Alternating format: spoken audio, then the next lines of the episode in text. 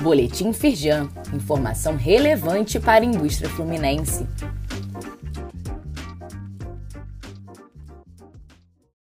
Edição de quarta-feira, 9 de março de 2022. Uma média de 12 casos por dia, perdas com roubo de cargas no Rio de Janeiro foi de 389 milhões em 2021, aponta estudo da Firjan. O levantamento mostra que houve um aumento de 10% nas ocorrências na região do arco metropolitano e por isso a federação considera fundamental ter um reforço no combate a esse tipo de crime em seu entorno. O vice-presidente da Firjan, Carlos Erani de Aguiar, que também preside o Conselho de Defesa e Segurança da Firjan, avalia que é importante haver uma atuação integrada das forças de segurança.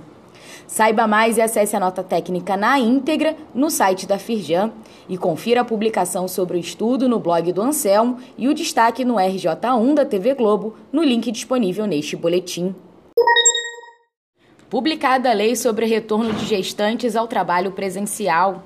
Conforme antecipado por este boletim, o Diário Oficial da União publicou nesta quinta-feira, dia 10, a lei que muda as regras para o afastamento de gestante das atividades presenciais de trabalho durante o período da pandemia. A medida já está em vigor, mas os vetos recebidos vão precisar passar novamente pela análise do Congresso Nacional. Saiba mais e acesse a íntegra da nova lei no site da Firjan. Parceria entre a Firjan e a Prefeitura do Rio, projeto Elas na Indústria, forma 234 alunas.